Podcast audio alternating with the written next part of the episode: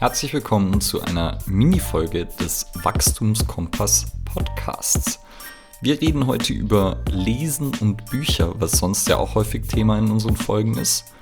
Und das war es auch schon als Intro für die Minifolge Mini-Intro. Viel Spaß beim Anhören. Ja, Cedric, wir sprechen heute äh, über Bücher, habe ich gehört. Das hast du richtig gehört, mein lieber Ule. Ein sehr Lesen. Das ist so ein gutes Kombi-Thema zwischen Büchern und. Ja, ja. Wir sprechen ja oft über Bücher, auch äh, in den Folgen. Ja. Oder zumindest, wir fragen viele unserer Gäste nach Büchern, wir interviewen sie zu ihren selbstgeschriebenen Büchern und so weiter. Mhm. Ähm, und daher dachten wir, wir machen mal eine Folge übers Bücherlesen. Mhm. Und äh, geben da sozusagen ein paar, ja, ich weiß gar nicht, ob man es Tipps nennen sollte, aber vielleicht ja, doch, auch Tipps. Ja, Tipps und Tricks, ne, wie man das kennt. Und ja. Sachgeschichten. Ja. Und ähm, gibt ja auch, also ich weiß noch, äh, der Naval Ravikant, also ein äh, sehr schlauer Mensch, äh, der hat gesagt, if you learn to love to read, you never have to learn another thing. Also wenn man lesen kann und sozusagen lesen irgendwie schafft, sozusagen ja sich dafür zu begeistern, dann kann es einem halt alles beibringen, weil in Büchern gibt es sehr viel Wissen. Und daher dachten wir, wir sprechen drüber, weil Lesen halt generell auch mehr Geilheit bringt. Ja, definitiv. Das ist also jetzt so ganz, ganz stumpf von mir mal wieder reingeworfen.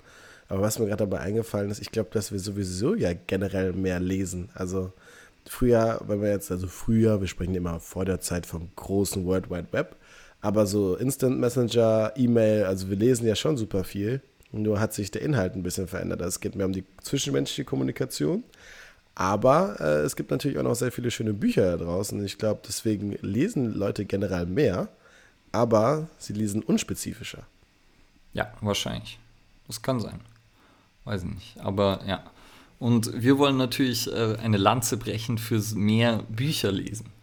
Und ähm, dazu haben wir so ein paar Tipps. Und ein Tipp wäre, dass man es eben versucht, irgendwie zu einer Gewohnheit zu machen, zu lesen. Also wir sind ja eh äh, große Fans von Verhaltensweisen ändern im Sinne von Gewohnheiten und dass man versucht, klein anzufangen, niedrige Einstiegshürden zu finden.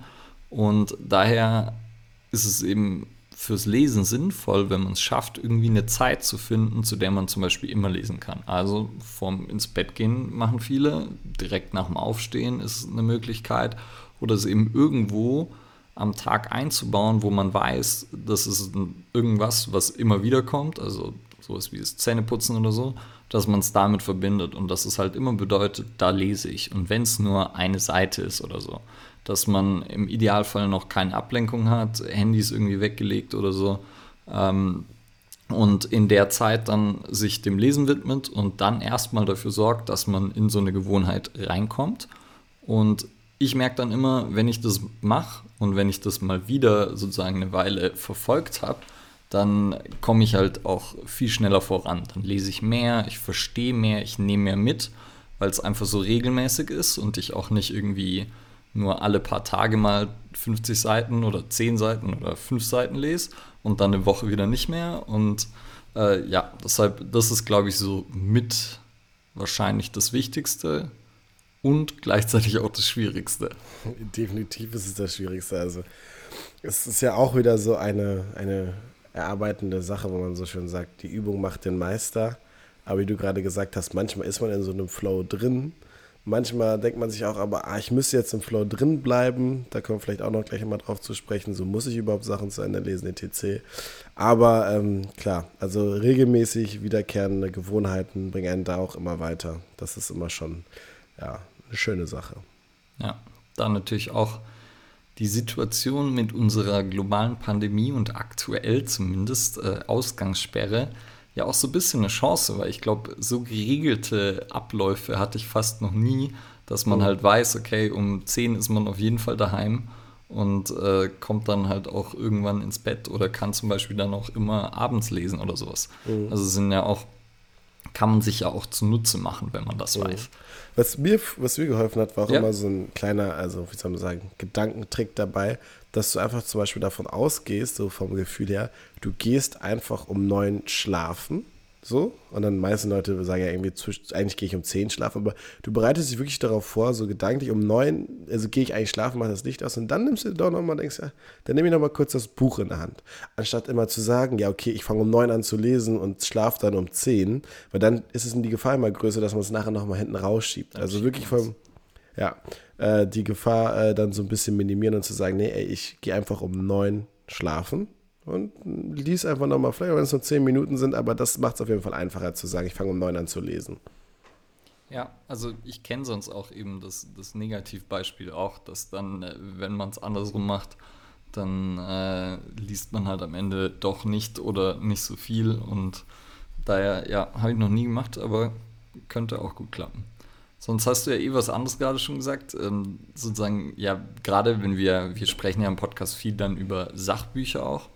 Mhm. Und das ist, glaube ich, auch so ein Ding, was halt, ich weiß nicht, ob wir das aus der Schule haben oder woher wir das haben, aber dass man Bücher sozusagen von vorne bis hinten lesen muss und dass man Bücher zu Ende lesen muss. Und das ist halt definitiv nicht so, weil ich glaube, das ist auch sowas, wo viele Leute dann fangen mit irgendwas an, dann verlieren sie das Interesse und dann hören sie auf, aber dann nehmen sie nicht ein anderes Buch, sondern dann denken sie, ja scheiße, ich habe das jetzt nicht zu Ende gelesen, jetzt kann ich ja nicht ein neues anfangen.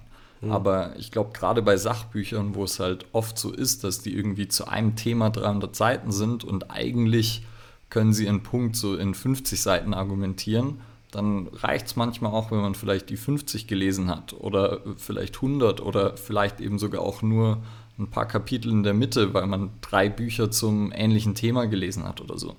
Deshalb, da kann es, glaube ich, auch helfen, dass einfach dass es gar nicht so wichtig ist, Bücher unbedingt zu Ende zu lesen zu müssen oder im Querfeld einzulesen auch. Nee, also ich glaube, ich bin da auch, wie du schon gesagt hast, manchmal Opfer meiner selbst geworden und habe das dann äh, unbedingt durchziehen wollen. Und es ist echt mühsam und auch da wieder alle Sachen, die dann irgendwie manchmal mühsam sind, die auch nicht äh, überlebenswichtig sind oder auch wirklich absehbar die machen solche Gewohnheiten kaputt. Das ist genauso wie mit dem Training. Wenn du dich einfach mühst und mühst und mühst und du weißt, irgendwann könnte es dann mal besser werden, ähm, das macht keinen Spaß und das, das hemmt dich einfach nur. Und ich glaube, das bei Sachbüchern ist das Schöne. Da sollte man sich immer das Bewusstsein darum machen, da hat jemand super, super, super viel Energie reingesteckt. Das heißt, da werden so viele Aspekte beleuchtet, die vielleicht einfach, was auch okay ist zu sagen, uninteressant für dich als Leser oder Leserin sind. Und ähm, wie du schon gesagt hast, 50 Seiten reichen da manchmal vollkommen aus.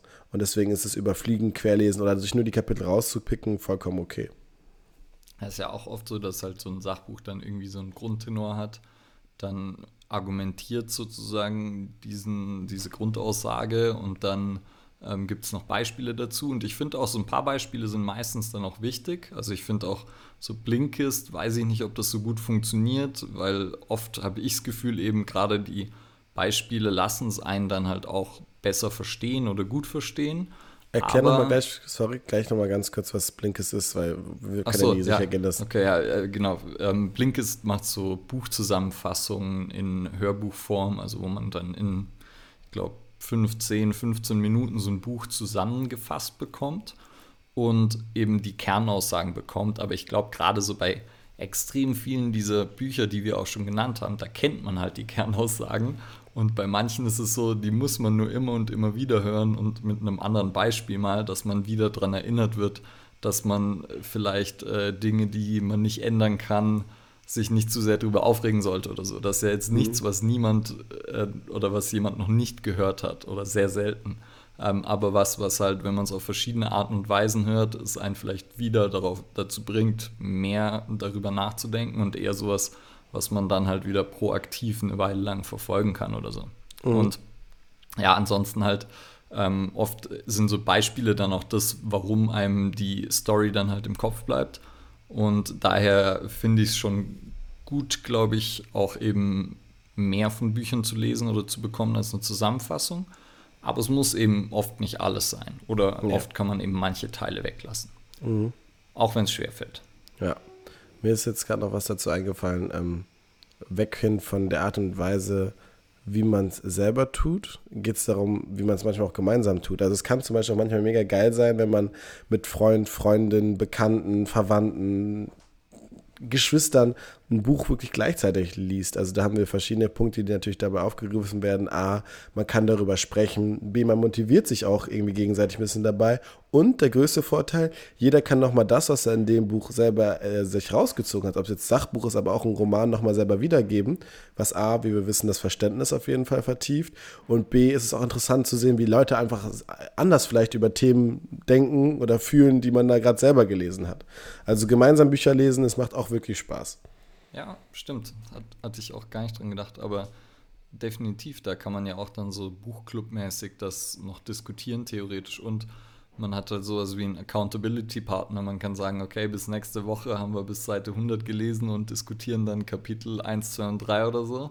Mhm. Ähm, und dann ist man auf jeden Fall einen Tick geneigt, das zu machen je nachdem, wer es ist. Oder bei manchen Leuten könnte das auch negativ sein, wenn man noch so ein Schultrauma hat, vielleicht, wo man lesen musste. Aber ähm, ja. Ansonsten, ja. und äh, da hast du jetzt eh schon was angesprochen, was glaube ich bei Sachbüchern also sowieso dann Sinn macht, dass man die halt nicht nur liest, sondern dass man, wie wir auch häufiger sagen, irgendeine Form des Reflektierens damit verbindet. Also einerseits darüber sprechen, jemandem davon erzählen, das diskutieren und andererseits eben auch sowas wie unterstreichen, dann danach nochmal durchschauen. Irgendwie, wir hatten Dom, ähm, Dom Theodou hat, hat ja erzählt, er schreibt dann immer sich Notizen, immer in ein Word-Dokument, immer ein paar Seiten und schaut die dann nochmal an. Also sich da dann irgendwas zusammenschreiben, vielleicht ein paar Handlungsanweisungen daraus ableiten und vielleicht dann auch schauen, wo könnte ich das in meinem Alltag oder wo könnte ich das für mich irgendwie sinnvoll einsetzen. Sowas kann ja auch cool sein. Und da muss, glaube ich, jeder so ein bisschen seinen eigenen Style finden. Weil es gibt Leute, die sind so, die sind halt Anstreicher, anderen taugt es gar nicht. Ich weiß nicht, wie machst du es? Boah, ich bin auch immer so, manchmal habe ich nicht alles dann parat und dann will ich nicht extra wieder einen Textmarker holen, dann finde ich irgendwie einen Kugelschreiber, dann ist es so zwischen manchmal müsste ich eigentlich so eine Legende bei manchen Büchern machen, so gestrichelt bis gepunktet, das mit X, mit Ausrufezeichen, mit, mit eigener Notiz dazwischen. Also manchmal postet rein. Ich glaube, das ist immer je nach Situation. Wenn man sich richtig vornimmt, sitze ich da mit Textmarker postet und allem, aber okay. Hauptsache irgendwas zum Reinschreiben. Ja, Eselsohren. auch, oder? Ja, ja, ja. Ich freue mich auch immer darauf, wenn ich manchmal Bücher weitergehe. Dann ist es so ein kleiner Einblick in mein Verständnis oder was mir wichtig ist. Ähm, ja. Ja, also ich habe einen Kumpel von mir, der lernt auch immer mit, äh, der malt sich so kleine Skizzen. Mhm. So hat der immer gelernt. Und das fände ich auch interessant, wenn man das in einem Buch macht, so dass man immer so Skizzen reinmalt oder so. Ja, ja. Hast du schon gelernt. Wenn du auch bei dann mancher Bücher hast, die irgendwie mehrmals durchgearbeitet wurden, dann siehst du immer so die verschiedenen Ebenen und manchmal bleicht dann irgendwo noch was aus. Und es ist einfach schön. Also auch da wieder es gibt dir eine gewisse Festigkeit dafür, weil du nicht das Gefühl hast, du musst es erstmal im Kopf die ganze Zeit behalten, sondern weil es ist ja nochmal irgendwo separat abgelegt, jetzt auch wenn es nur hervorgehoben ist aus dem Text. Und das äh, macht es dann schon irgendwie ein bisschen, bisschen schöner. Ja. Und es ist auch dann dein Buch mehr. Oder dein, ne, dein Buch ist jetzt übertrieben, aber du hast dich damit deutlich mehr auseinandergesetzt.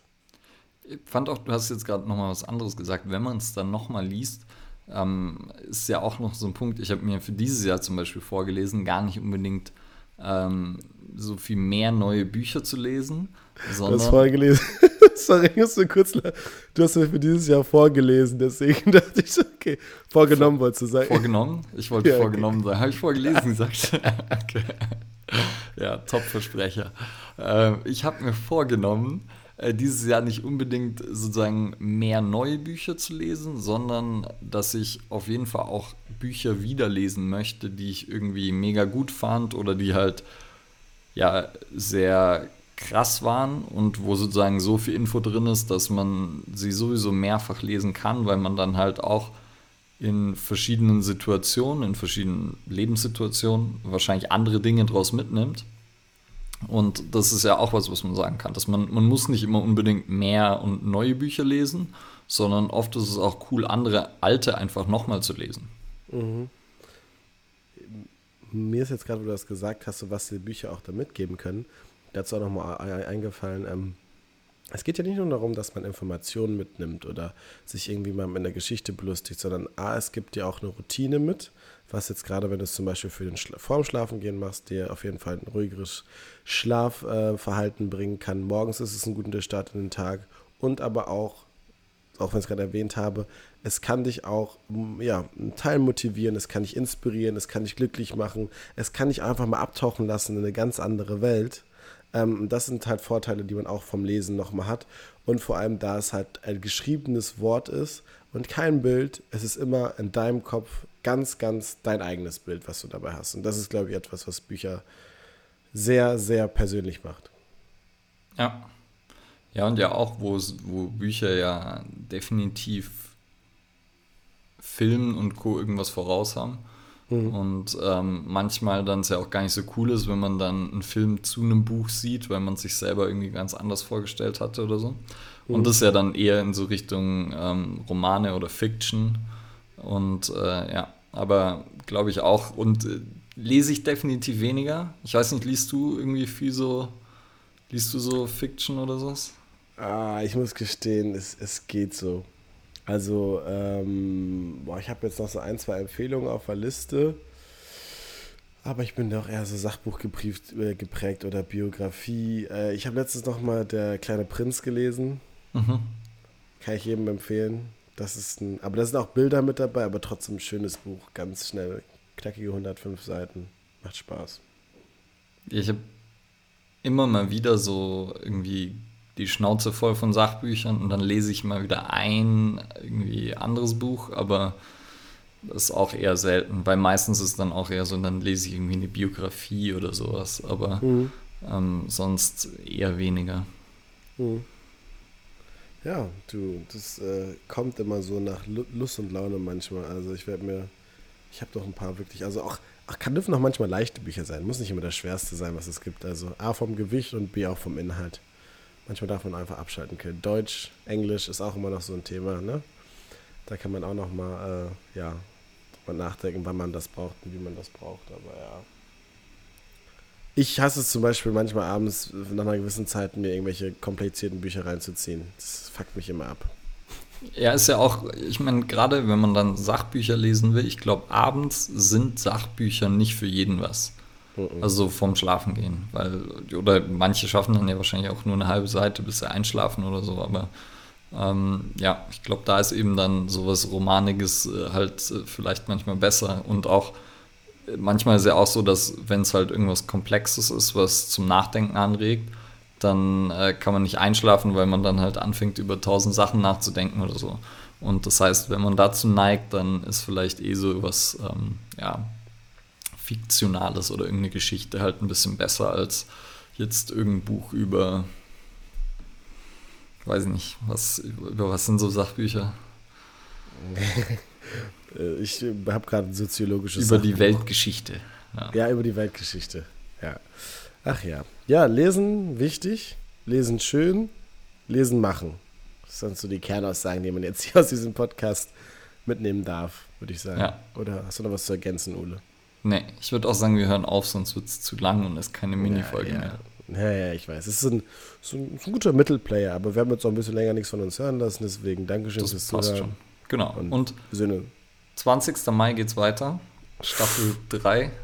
Ule hat das getan, was man in der Planung immer macht. Man legt sich fest auf eine Deadline. Ja, ja. da haben wir jetzt ein bisschen Druck auf den Kessel. Gut. Ja, das muss auch mal sein. Machen wir. Ich freue mich auf alle, die wieder dabei sind und die neu dazukommen. In diesem Sinne. Bis zur nächsten Minifolge oder spätestens Adios. zum 20. Mai.